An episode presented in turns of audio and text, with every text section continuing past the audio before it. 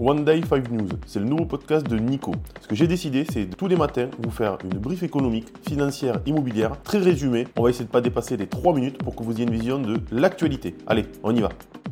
Nous sommes le 2 juin. Aujourd'hui, je vais vous parler donc de 5 actualités. La première, la hausse des taux d'intérêt qui met en péril la stabilité financière de la zone euro. La Banque Centrale Européenne, BCE, met en lumière les vulnérabilités des acteurs de la finance non bancaire face à la hausse des taux d'intérêt et à la dégradation du marché immobilier. Ce secteur, comprenant des gestionnaires d'actifs, des compagnies d'assurance et des fonds de pension, est exposé à une augmentation du risque de crédit. Un enjeu majeur est la nécessité pour ces acteurs de constituer des réserves de liquidité suffisantes et de garantir le remboursement des actifs. Par ailleurs, l'interconnexion entre la finance non bancaire et le secteur bancaire augmente les risques de contagion financière. Le CAC 40 réalise enfin une reprise portée par Airbus en dépit d'un ralentissement momentané dans l'après-midi.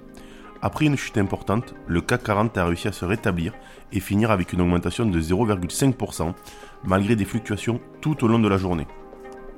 L'essor a été soutenu par une hausse de près de 3% du titre Airbus en dépit d'un chiffre d'emploi américain qui a révélé une amélioration du marché du travail, suggérant une inflation plus forte que prévu.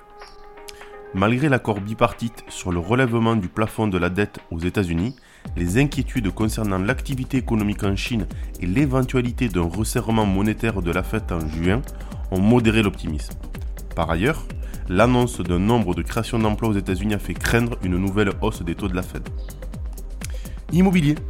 Est-il nécessaire de venir au secours du secteur du logement? Le marché immobilier français est en crise, avec des indicateurs alarmants et une baisse conséquente de la production de logements. Cette situation est exacerbée par le resserrement du crédit, rendant l'accès à la propriété difficile pour de nombreux ménages et bloquant le parc locatif. Le 5 juin 2023, le Conseil national de la refondation, CNR, devrait annoncer des mesures pour soutenir ce secteur. Néanmoins, certains acteurs estiment qu'une nouvelle intervention publique n'est pas nécessaire, préconisant plutôt de laisser le marché s'autoréguler, ce qui fait débat au sein de la profession. Volodymyr Zelensky demande à Chisinau que l'Ukraine rejoigne l'UE et l'OTAN. Le président ukrainien Volodymyr Zelensky a profité de la communauté politique européenne, CPE, en Moldavie pour appeler à un soutien militaire et institutionnel plus rapide de la part des leaders européens.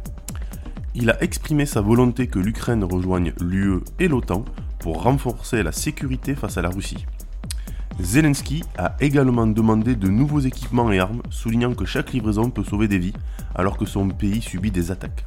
Le sommet a permis des discussions bilatérales sur diverses crises régionales, y compris le conflit dans la Haut-Karabakh, le statut du Kosovo et la cybersécurité. Hachette inaugure son incursion dans le métaverse, une initiative inédite dans le domaine de l'édition. Hachette, leader français de l'édition, s'associe à la startup PowerZ pour lancer ce week-end son propre métaverse appelé Au-delà des pages.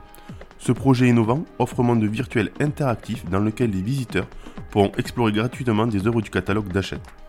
Le coût du projet, s'élevant à plusieurs centaines de milliers d'euros, vise à attirer un jeune public vers la lecture.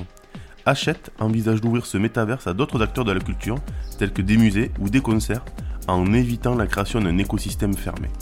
Allez, on part sur l'analyse. Après un début de semaine difficile, avec un recul de près de 3%, la bourse de Paris a tenté un rebond jeudi, finissant avec un gain de 0,55% à 7137 points.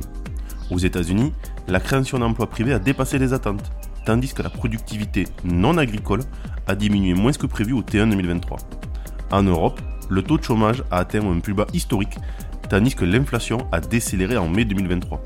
Enfin, les secteurs manufacturiers aux États-Unis et en Europe ont continué à se contracter. Allez, je vous souhaite une bonne journée et je vous dis à demain. Pour bien démarrer la journée, comme je le fais à chaque fois, je vous laisse un petit intermède musical.